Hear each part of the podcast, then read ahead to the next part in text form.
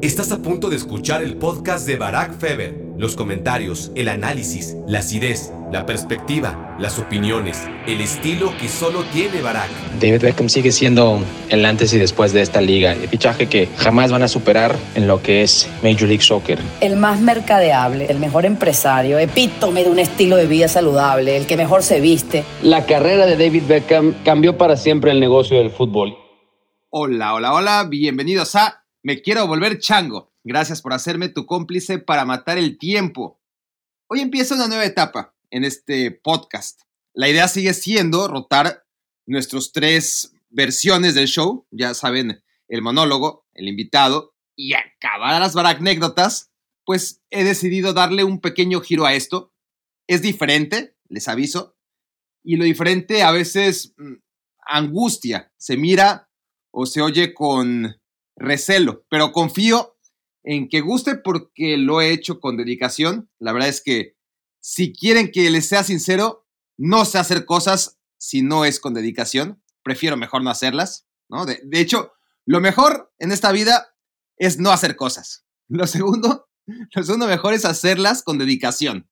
Y lo que de plano guacala de pollo, como diría el Rudo Rivera, es hacer las cosas, pero al ahí se va. Eso no. O al 80%, tampoco. A, partir del 90, ahí sí. Así que a quien me quiero volver chango, ya saben, del 90% para arriba. Así que el de hoy es el primer episodio de una temporada de 10 capítulos, mismos que podrán escuchar cada tres semanas. Y se va a llamar Viaje a las Estrellas.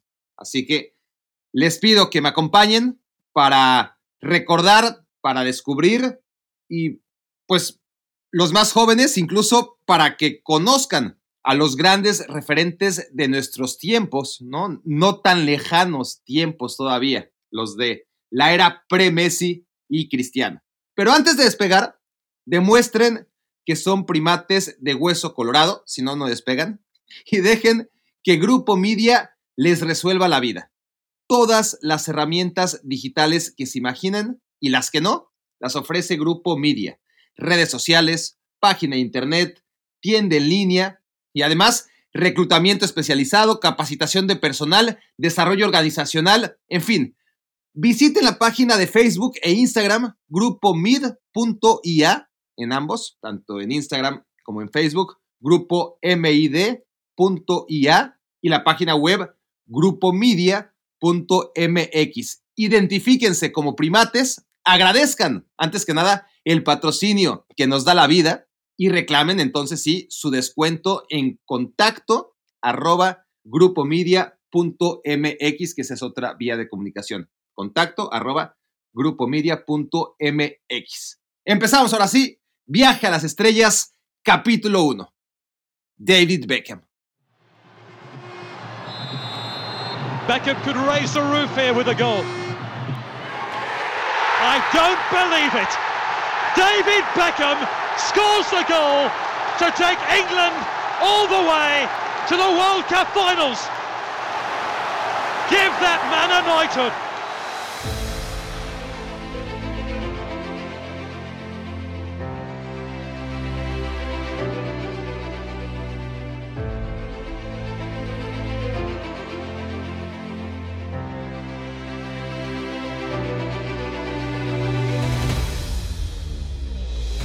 El 30 de abril de 1975, el ejército comunista de Vietnam del Norte ocupa Saigón, la capital. Tras la rendición incondicional del gobierno de Vietnam del Sur, la tropa estadounidense es evacuada. Es el último día de la guerra de Vietnam tras 19 años y medio que inspiraron 43 películas de Hollywood y todavía contando. Hablando de Hollywood, Dos días después nació en un suburbio al este de Londres David Robert Joseph. La pequeña Leytonstone, de apenas 10.000 habitantes y cuna de Alfred Hitchcock, uno de los mejores cineastas de todos los tiempos, veía nacer a su segundo hijo pródigo. Pese a vivir en Londres, sus padres, Sandra y Ted, eran fanáticos del Manchester United y solían viajar 320 kilómetros para ver a su equipo en Old Trafford. Beckham con dos hermanas y cero hermanos con quien jugar en casa, heredó el amor por el fútbol de sus padres. Desde muy pequeño tenía decidido ser profesional y a los 12 años dio el primer paso al entrar a la academia del Tottenham Hotspur. Ahí estuvo cuatro años hasta que lo fichó el Manchester United para integrar el que sería el equipo juvenil más famoso de todos los tiempos. Junto a Ryan Giggs, Paul Scholes, los hermanos Neville y Nicky Butt, formó la clase del 92. David Beckham, recién llegado, ganó con ellos la FA Cup juvenil. Estaba emocionado todos y cada uno de los días, emocionado de ir a entrenar, emocionado de estar en viviendas en Manchester, emocionado de tener prendas de entrenamiento que decían Manchester United con el escudo y todo eso. Lo del club, el equipo, el entrenador, yo quería ser parte de eso. Sir Alex Ferguson. Beckham Beckham, sin lugar a dudas, fue el futbolista en mejor forma del United cuando era un chico. Corría arriba abajo en todos los exámenes físicos y en todos los trabajos de pretemporada. Estaba años luz por encima del resto. David Beckham era un especialista a balón parado, pero quienes reducen su legado al marketing y a su capacidad para cobrar tiros libres suelen ignorar su despliegue físico. Contrario al estereotipo de estrella de rock, Beckham corría, presionaba y era un jugador sumamente disciplinado sin balón. Hacía sprints de sacrificio para abrir al rival aun cuando de antemano sabía que él no iba a recibir la pelota y tenía buen posicionamiento y capacidad de lucha en fase de recuperación, aún sin tratarse de un as defensivo. Imagínense solo para este aspecto del juego a Thomas Müller. Con el balón en los pies, Beckham era un pasador nato, no tanto de pases cortos e intrascendentes como de pases largos, los que rompen líneas. La derecha de Beckham no era quirúrgica solo a balón parado, también mostraba excelsa educación con el balón en movimiento. Pero Beckham también tocaba en corto y no tenía la zurda de palo, no, tocaba con el interior, con el exterior, con toda la anatomía del pie. Exclusivamente para esta faceta, piensen ahora en Paul Pogba. Gary Neville es el mejor pasador y asistidor que jamás he visto.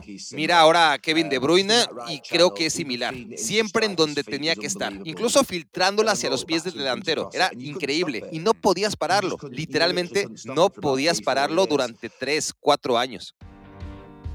Teddy Sheringham Sé que él quería jugar en el centro del medio campo más a menudo, pero cuando lo sacabas de ese sector derecho, no voy a decir extremo derecho porque no lo era, sino un mediocampista por el lado derecho. Cuando lo sacabas de ese sector, perdíamos muchísimo. Y cuando Inglaterra lo ponía en el centro del medio campo, también perdíamos muchísimo porque tenía una manera de lanzar balones, filtrándolos o centrándolos, sometiéndoles efecto o picándolos. Podía hacerlo todo con esa pierna derecha. Y sabías que si el defensa paraba un pase, él iba a encontrar un pase distinto o te iba a mirar y decir, haz algo diferente porque yo puedo encontrarte en cualquier lugar donde te muevas. David Beckham anotaba goles, asistencias, corría, era un muy buen jugador. No el mejor, pero sí uno muy bueno. El asunto es que en su carrera ganó más dinero que cualquiera, sin ser necesariamente el mejor de todos. Y eso consigue que las opiniones en torno a su verdadero nivel se enfrenten desde polos opuestos. En un extremo están quienes piensan que es uno de los futbolistas más sobrevalorados de todos los tiempos, y en otro extremo aquellos que todo lo contrario, que Beckham está infravalorado y es víctima de su propia imagen. La gente ya solo recuerda sus peinados y no lo bueno que en realidad era. Escuchen discutir a dos leyendas contemporáneas, Patrick Vieira, no un gran fan de Beckham, y Roy Keane. Beckham he will give you goals, and he's good on free kicks. And he can run. And he can run. He, he, can, he works hard. What you will need is somebody with a bit more flair who can play. I absolutely disagree with you, but we can't pick everybody.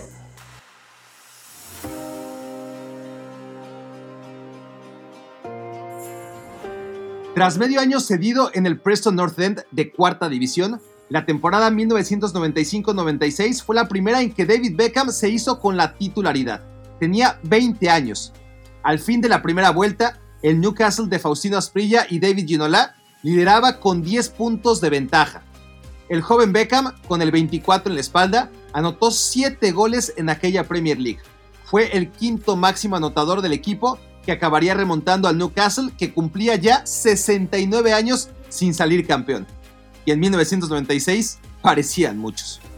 Pero donde realmente empezó a forjarse la leyenda de David Beckham fue en la FA Cup de ese mismo año. En semifinales, Beckham anotó el gol de la victoria contra el Chelsea y en la final, ante Liverpool, puso la asistencia a Cantona para el único gol del partido. Así, el Manchester United conseguía apenas el segundo doblete de toda su historia. Lograr que el jefe te dé una oportunidad, esa fue la cosa más grande. Fue una increíble travesía el haber tenido la posibilidad de jugar para el equipo que amé y al que apoyé por muchos años. Mi padre me llevaba a Wembley a ver finales de FA Cup donde jugaba el Manchester United y yo diciéndole a mi papá, yo quiero jugar aquí un día. Quiero jugar en Wembley y quiero jugar en el Manchester United. Y luego que mi papá estuviera sentado ahí en una final de FA Cup en Wembley, viendo a su hijo jugar para el Manchester United cuando levanté el trofeo y se me pone la piel de gallina pensando en cómo me sentiría yo si ese fuera mi hijo. Y mi papá y mi mamá eran exactamente iguales. Nada, nada se le compara. Siempre tuvo en su mente que tenía que ser el mejor de todos en todo. Tenía que poner un estándar, tenía que hacer tendencia. Podía ser su pelo, su forma de vestir o su coche. A todos nos dieron autos a los 18, 19 años. Yo cambié mi Honda Accord por un coche deportivo. Scholes y Bot también tenían el mismo coche, pero David le agregó asientos de piel y super bocinas y lo convirtió en el mejor coche del estacionamiento. Si vas a su casa, el diseño es inmaculado. Si piensas en la ropa que usa o el diseño de su casa o la manera en que se ve, para mí él tiene estándares inmaculados y eso estaba en su fútbol también. La manera en que le entraba al balón con esa tensión en el golpeo. O sea, la mayoría de los futbolistas pueden pegarle hacia el balón, pero algunos cuando le pegan hacia la pelota, esta viaja de una manera en que luce absolutamente perfecta y su técnica y el diseño de su juego y de todo lo que tiene a su alrededor es increíble, la calidad y el talento que tiene. A David Beckham ahora ya con el número 10, le costó trabajo arrancar en forma la temporada siguiente. Tanto que anotó desde media cancha contra el Wimbledon, el que sigue siendo considerado mejor gol de la historia del Opening Day, la jornada 1 de la Premier League.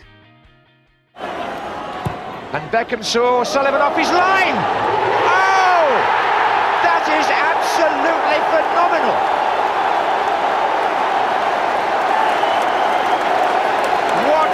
Astonishing goal by David Beckham. Beckham acabaría esa temporada votado como el mejor jugador joven de la Premier League. Y al año siguiente, ya con 22 años y el mítico 7 de George Best y Eric Cantona en la espalda, Bex fue líder absoluto de asistencias con 13 pases a gol, además de 9 anotaciones. En el mejor momento posible llegó el Mundial de Francia 98. Alan Shearer, Steve McManaman, Paul Scholes y David Beckham de 23 años, además de Michael Owen de 18, eran los referentes de un equipo ilusionante. Pero ya sabemos que Inglaterra solo es experto en ilusiones. Beckham fue suplente en los primeros dos partidos, titular contra Colombia en el tercero, a quien le anotó. Sí, imaginan bien, de tiro libre.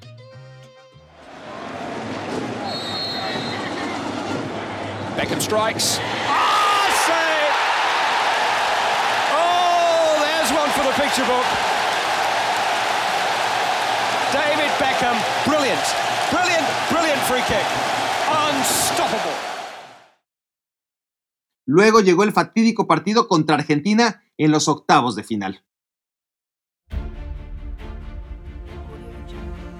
Inglaterra ganaba 2-1 al minuto 16 Sí, con ese golazo de Michael Owen, pase de Beckham, conducción a toda velocidad, regata hacia afuera y derechazo cruzado al ángulo, uno de los mejores en la historia de los mundiales.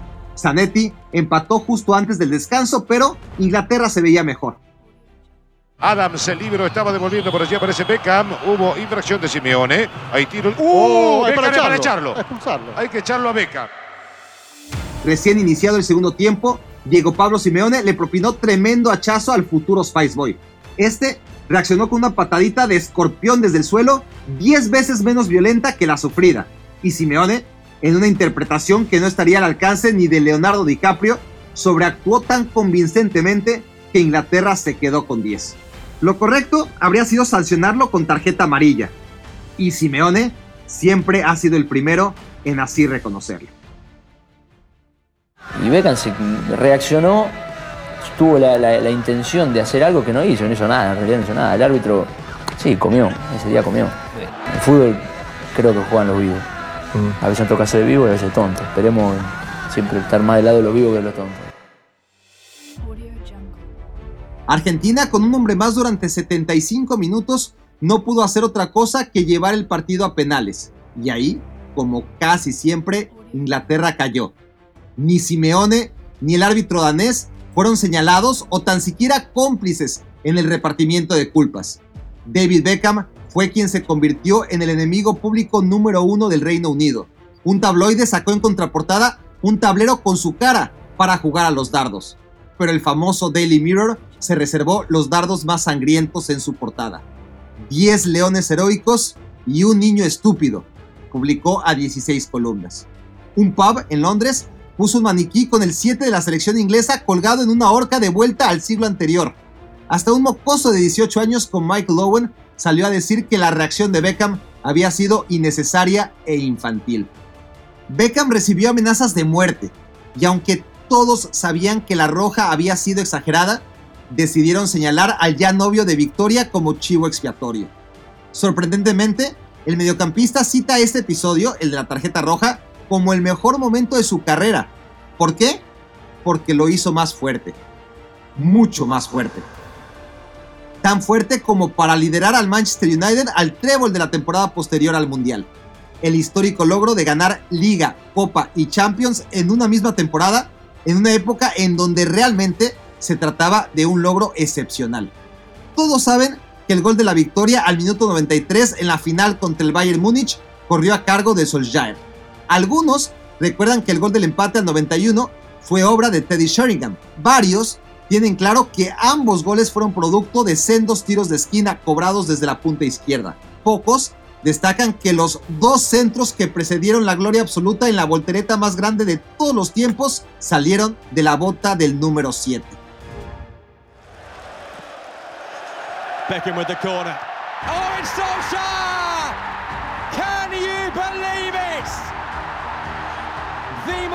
Dramatic finale to surely win the Champions League for Manchester United.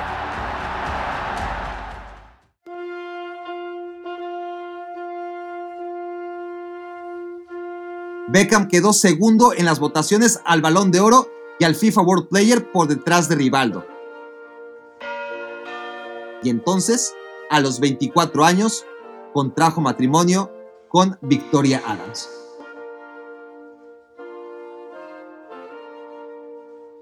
I think the, the big problem for me, and I'm, I'm a football man really, he fell in love with Victoria. Para mí el gran problema, yo que realmente soy un hombre de fútbol, es que se enamoró de Victoria. Y creo que eso lo cambió todo. Y al ser yo un hombre de fútbol, tienes que tener todo bajo control. ¿A dónde íbamos con todo eso?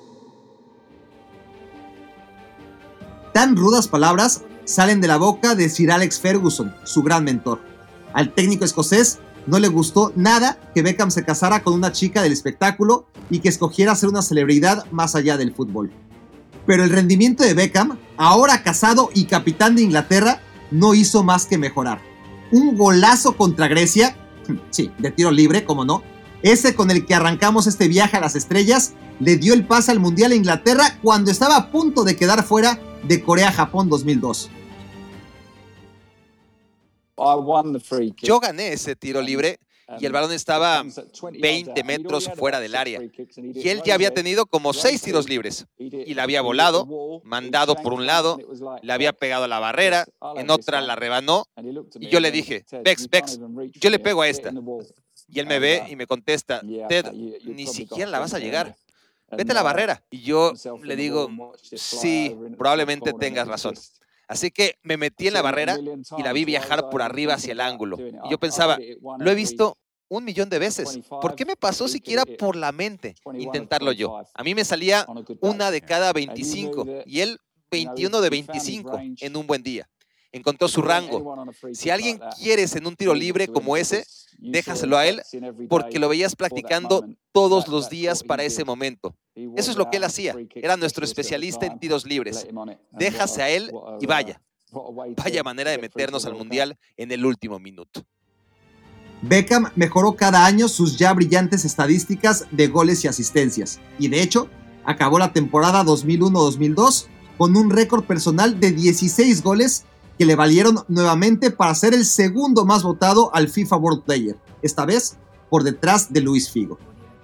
De todos modos, por casarse con quien se casó, su entrenador ya no lo veía comprometido con el fútbol. La temporada siguiente, tras una derrota contra el Arsenal, Ferguson pateó un zapato de fútbol que estaba en el suelo y este fue directa y violentamente estrellarse en el precioso rostro de Beckham. Lejos de disculparse, el entrenador insultó a su jugador por haber defraudado al equipo haciendo tan mal partido, mientras Beckham sangraba y era contenido por sus compañeros para que la cosa no acabara peor. La herida en el párpado de Beckham cicatrizó tras unas cuantas puntadas, pero la verdadera fractura ya no suturó. Estaba jalándole la cola al tigre, básicamente. Tú sabías que si vestía algo, o si su pelo estaba un poquito distinto, o si traía una gorra en la reunión del equipo, pero, ¿sabes algo? Si piensas acerca de individualidad, el verdadero problema, creo yo, que el jefe tenía es porque se trataba de uno de los chicos jóvenes. Así que, por ejemplo, si fuera Eric Cantona o a veces Dwight York quien llegara con una gorra, o tal vez Teddy que tenía un Ferrari, eso estaba bien porque habían sido traídos al equipo desde fuera. Así que aquí era algo diferente, porque conocía a Beckham desde los 13 años. Había casi esta cosa paternal, como si pensara que se estaba echando a perder. Y no era el caso. Era el que trabajaba más duro, disciplinado, profesional, amaba al club, estaba obsesionado con el fútbol, pero quería hacer algo distinto afuera. Era completamente diferente a mí, Gary Neville, completamente diferente a Scholes, completamente diferente a Nicky Butt, completamente diferente a los otros chicos del vestidor. Él vestía cosas distintas, pero siempre fue así. Y para ser justos, ahora que lo vemos como individualidad, lo vemos como su carácter y su personalidad, la capacidad de hacer algo que sea diferente. Tú no quieres que todos sean iguales. Así que creo que hubo un choque tal vez que tenía que ver únicamente con que el jefe lo veía como, tú sabes, su chico. Lo había tenido en el vestidor desde los 13 años, cuando solía venir a los partidos con su papá y su mamá. Y cuando tiene 23, 24 años, es diferente. Y Bex estaba creciendo y creo que siempre quiso ir y jugar en el Real Madrid o Barcelona, en esos grandes equipos de Europa siempre quiso tener esas experiencias, así que creo que al final la llevaron bien, pero creo que el respeto era enorme entre ellos y solo era un caso de... A veces yo me quedaba pensando, oh, eso le va a molestar al jefe. Y sabías que iba a pasar, pero no había nada que pudiera hacer al respecto porque básicamente estaba en su forma de ser. El escocés estaba harto de la fama de su jugador y se sentía amenazado. Años después, Ferguson acusó a Beckham en su autobiografía de sentirse más importante que el técnico y que la institución, y por eso, afirma en su libro, decidió venderlo al Real Madrid. Cuando me uní al Manchester United, nunca quise dejarlos. Y cuando me dijeron que me iban a vender, literalmente cuando escuché eso, esa fue la primera vez que hablé con el Real Madrid. Ese fue el momento en que dimensioné que mi sueño de continuar jugando en el Manchester United se había terminado y tenía que escoger otro equipo. Y fui afortunado que el Real Madrid me quería, pero honestamente no pude ver al Manchester United durante dos años. Así de devastado estaba, la verdad. Así de difícil fue salir y resignarme ante el hecho de que ya no estaba más ahí. Yo lo conocí rompiendo en la selección inglesa a una edad temprana y verlo crecer de ese chico joven, o sea, cada quien ve a las personas de manera diferente. Gas y Bex eran dos chicos jóvenes cuando los conocí en mis tiempos con Inglaterra y cuando yo llegué al United y ellos eran chicos jóvenes asomándose apenas al mundo del fútbol para después transformarse en mejores jugadores. y verlo, no que el United le quedara chico, porque el United no puede quedarte chico, pero verlo ir a cosas más grandes y mejores que el United y luego convertirse en no solo a nivel continental, sino mundial, globalmente, que es una estrella y a donde quiera que vaya, es, es ridículo, de verdad. Ese joven de Chinford que avanzó hasta el escenario mundial como si le perteneciera, convertirse en un icono mundial, cuando tú has estado a su alrededor, cuando él era un niño, es bastante surrealista.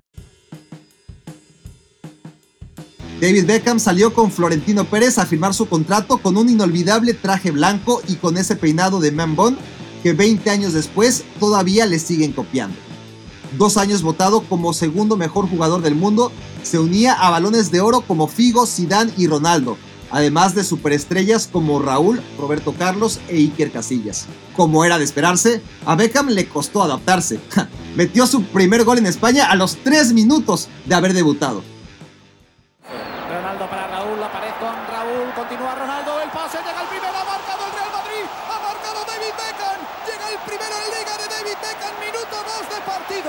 La combinación Ronaldo-Raúl, Ronaldo-Beckham coloca el 1-0 para el conjunto madridista, primer gol de la Liga 2003-2004, la que muchos han llamado la Liga de Beckham, comienza así con un gol del futbolista inglés David Beckham.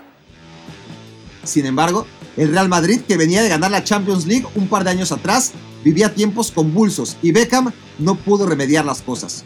La primera temporada se fue en blanco. En la segunda, acabó como líder de asistencias en la liga, pero también fue expulsado tres veces en esa sola competencia, la 2004-2005. La maldición continuó en el tercer año de David Beckham en los cada vez menos galácticos, cuando la crisis institucional precipitó la salida de Florentino Pérez del club.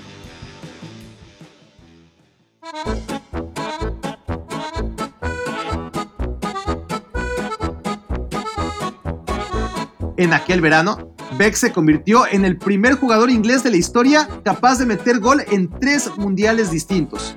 Se jugaba la Copa del Mundo de Alemania 2006 y la anotación se la hizo en octavos de final a Ecuador. No me lo van a creer, de tiro libre.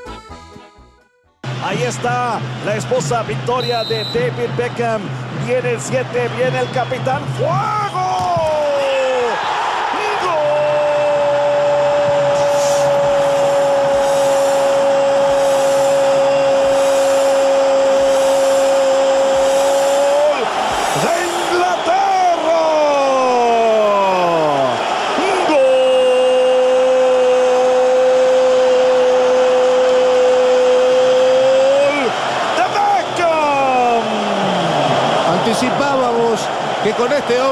Desde ahí, es como si fuera un penal. Ejecuta muy bien. Beckham completó un destacado mundial lleno de asistencias y autogoles provocados hasta que Portugal se cruzó en su camino y lo dejó fuera.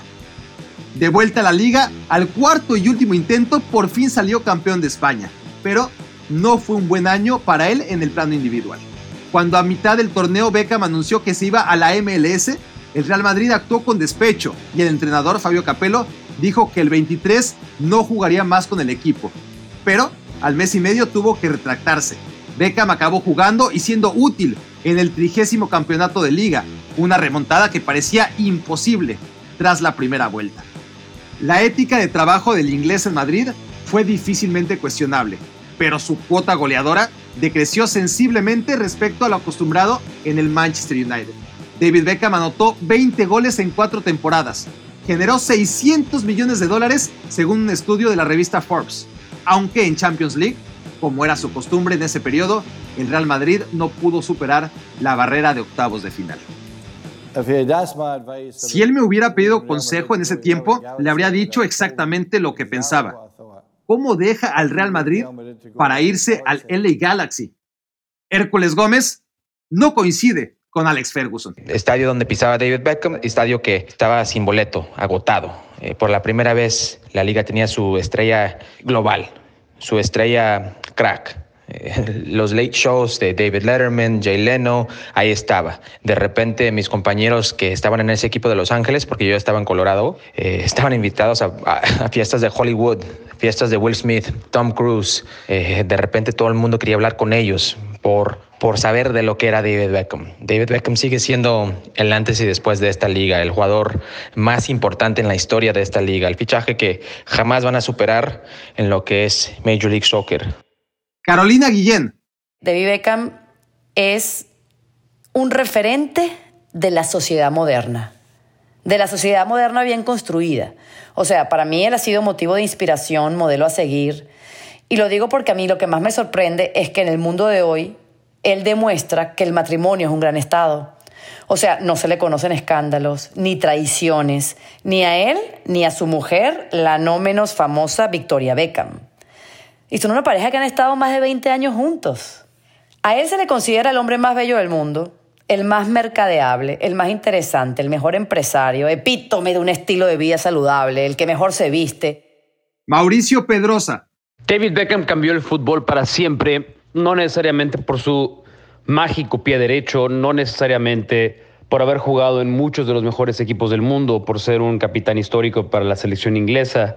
Beckham pasó a la historia porque a partir de él, todos los futbolistas quisieron ser como él. David Beckham se convirtió en un modelo aspiracional para el futbolista moderno. El jugador dejó de querer ser el mejor futbolista del mundo, sino el futbolista más famoso y el mejor pagado, el futbolista más deseado.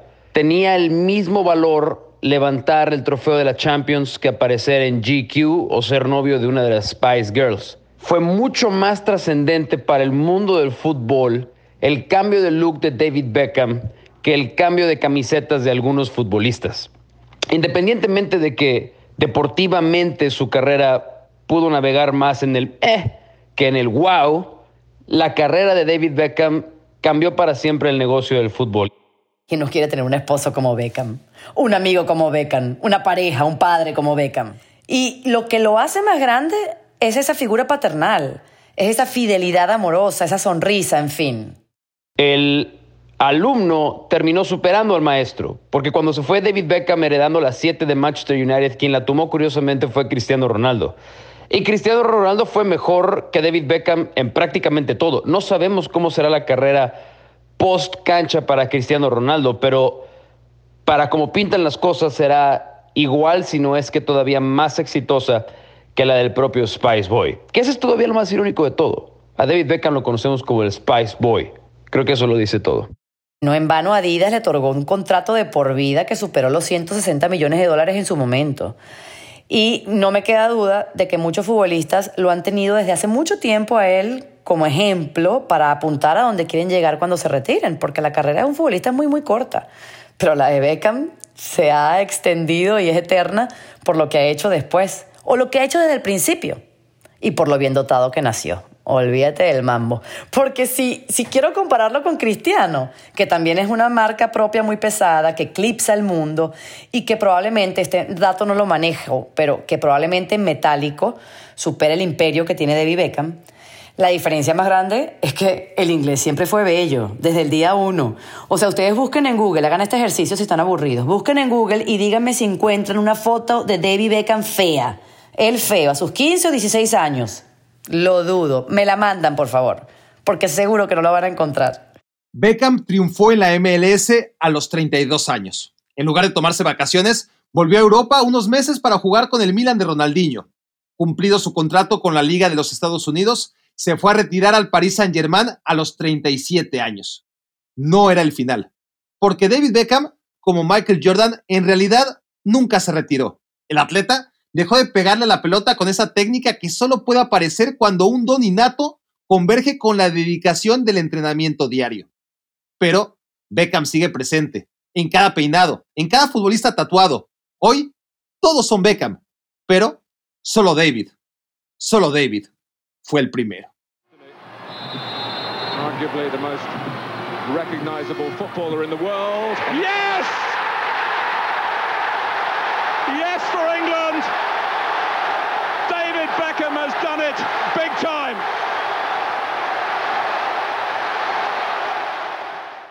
Esto fue Me quiero volver chango. Gracias por hacerme tu cómplice para matar el tiempo. Escuchaste el podcast de Barack Feber. Toda la información de los deportes con un toque de Barack.